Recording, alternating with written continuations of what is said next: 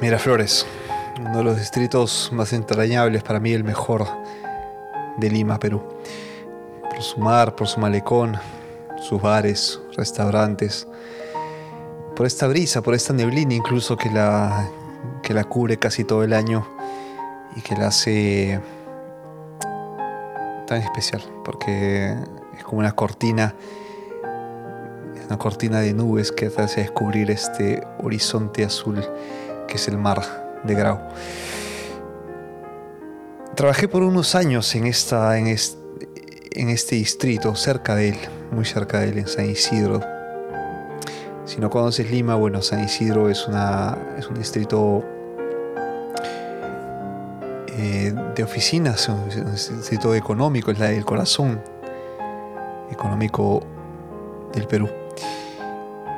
Estuve ahí, tuve esa fortuna de tener tan cerca a mi querida Miraflores, que siempre quedará en mi corazón, porque siempre que podía iba ahí a sentarme a escribir, a sentarme a, tomar, a tomar algo, un pisco sour de repente, lo que sea, a ver el horizonte y a ver cómo ese sol se ocultaba en esta línea azul.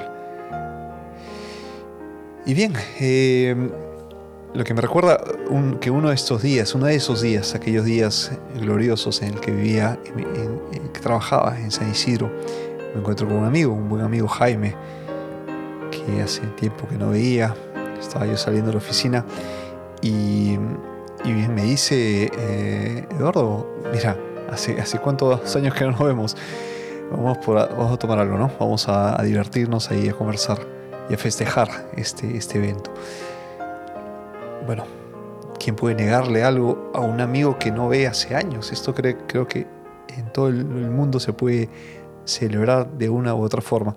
Y qué mejor que hacerlo en Miraflores. Así que nos fuimos a pie eh, a buscar dónde podíamos sentarnos pues por una, unas cervezas o algo, algo parecido para conversar y ponernos al día de lo que iba en nuestras vidas en ese entonces. Caímos en un, en un bar que de hecho, eh, por fuera parecía pues uno, de estos bares eh, simplones, uno de estos bares sin mucha eh, publicidad, sin mucha, ¿cómo decir? Nada llamativos. Algo que, que es, difícil encontrar en Miraflores porque todos quieren ser lo más llamativos posible para poder atraer a más clientes, ¿no? Desde la estética externa hasta de repente el, misterio o el aura que pueda, que pueda darlo. Este, este bar era mm, anónimo, es como decirles, no tenía esta, esta energía, esta vibra, como se podría llamar, para poder ser atraídos hacia ella. Pero nada, algo, algo así, algo eh, que no puedo describir nos hizo entrar a este bar.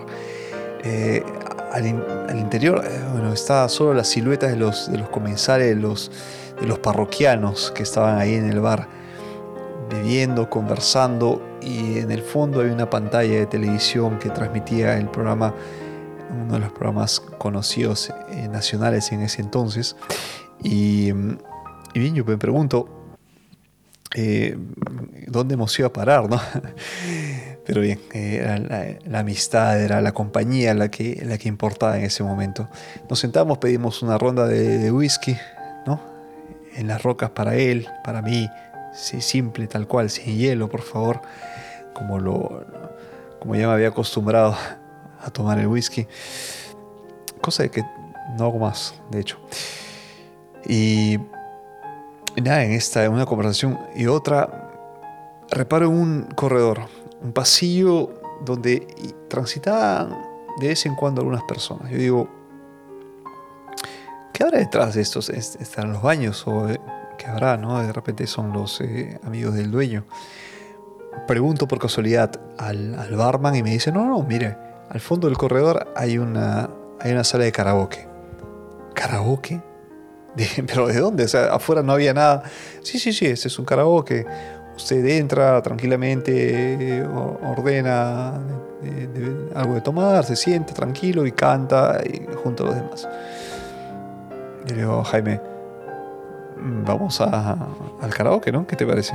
No, no, no, este, olvídate, es una, esto, esto es este, eh, no, no, yo no canto, etc.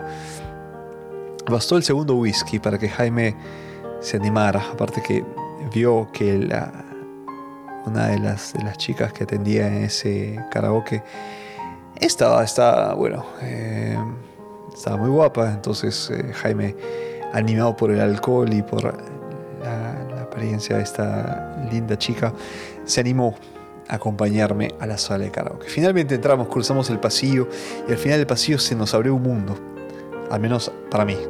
Se abrió ese universo paralelo en el que había habían personas de todas las edades, desde los jovencitos de 16, 18 años, 18 años perdón, porque no había menores de edad, 18 años para arriba, hasta 65, 70 años, habían, habían abuelos.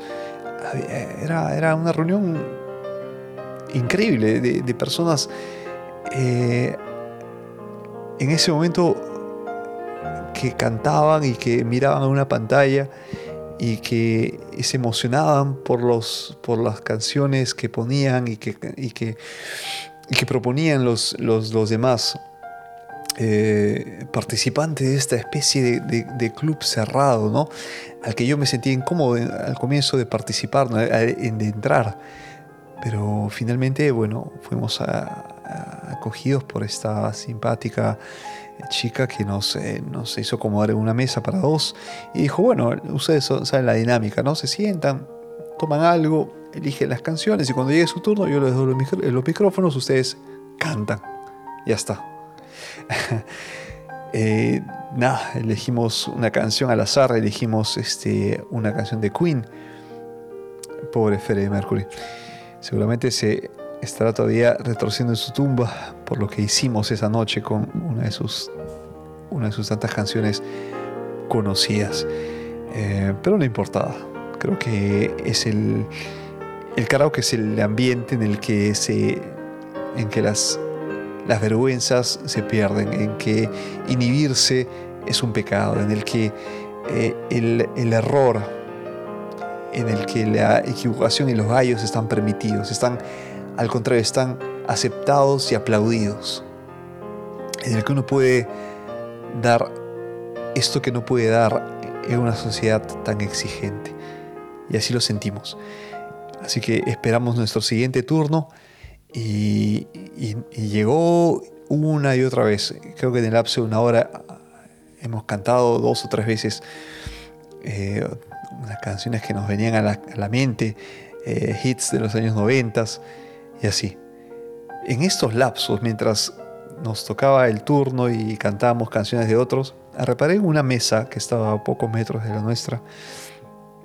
Está sentado ese señor, un señor de unos 60 años, calculo, de rasgos asiáticos, porque eh, detrás de esos lentes gruesos de medida, de miopía, ah, estaba este señor de, aspecto muy delgado, eh, cabello abundante para su edad, eh, muy oscuro, eh, cabellos negros oscuros, sin, sin pintar ninguna cana y estos ojos rasgados, por lo que inmediatamente lo bauticé como es costumbre de todos los peruanos bautizar y darle un apodo, una chapa, como se diría, a este individuo y le llamé el chino karaoke. Así que Jaime inmediatamente conectó conmigo y dijo, no, el chino karaoke, mira, Qué casualidad que pide cada, cierto tiempo la misma canción. Y era esta. Sí, efectivamente, el chino que pedía My Way o Mi Manera, interpretada por Frank Sinatra, que la hizo conocida en todo el mundo, ¿no? Entonces, el chino karaoke, cada cierto tiempo, cuando yo tocaba su turno, era a mi manera. Tenía el mismo whisky que yo, sin hielo, y estaba ahí, tranquilo, esperando su turno, mirando la pantalla, fumando un cigarrillo. Te digo que en esos tiempos se podía fumar en lugares cerrados. Y bien, una canción después de otra, el chino karaoke con su mismo tema. Pasa que el alcohol permite algunas licencias. Por lo que entre una broma y otra me acerco y le digo, La próxima cantamos juntos. ¿Por qué no, sobrino? Siéntate. Acomodamos la silla, Jaime estaba distraidísimo con la camarera, estaba pero en un espectáculo de vergüenza ajena. Eh, nos sentamos junto al chino karaoke y la próxima que tocó cantar, no sé, no sé cómo explicarlo. Eh, nos alzamos con los micrófonos en mano, nos abrazamos y frase tras frase lo hice a mi manera, a mi manera.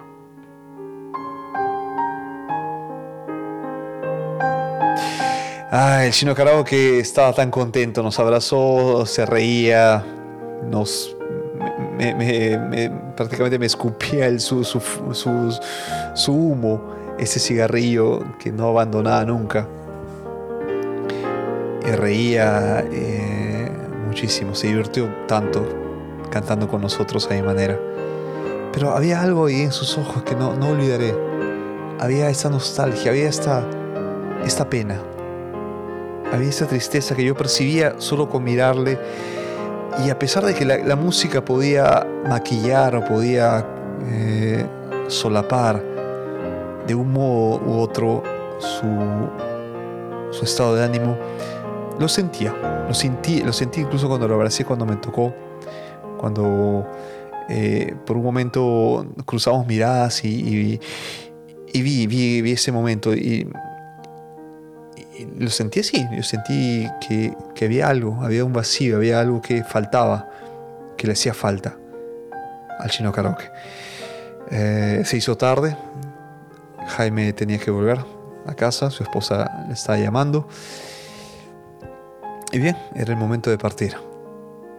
La velada seguía en este microuniverso paralelo, en este rincón de Miraflores que jamás habría podido suponer o, imaginar que, que, pudiese existir algo así y que nunca me atreví a volver porque atravesando el corredor, el pasillo, ya para salir, eh, me detengo a la mitad, me detengo a mitad del camino. Eh, porque tengo una corazonada porque tengo una, eh, una intuición. Esa intuición es que algo que me, persiguió tanto en, esos años que, siguieron, en Lima, en Miraflores, en esa calle, pasando por ese lugar, pasando frente a ese local, que cuando volteo veo al chino de karaoke y tenía una sonrisa, no tenía esta, este vacío. Y por ese segundo pensé que esa noche habíamos cantado mi manera, habíamos cantado a su manera y habíamos no solo cantado, no solo abrazado, no solo bebido, no solo reído, habíamos de hecho salvado una vida.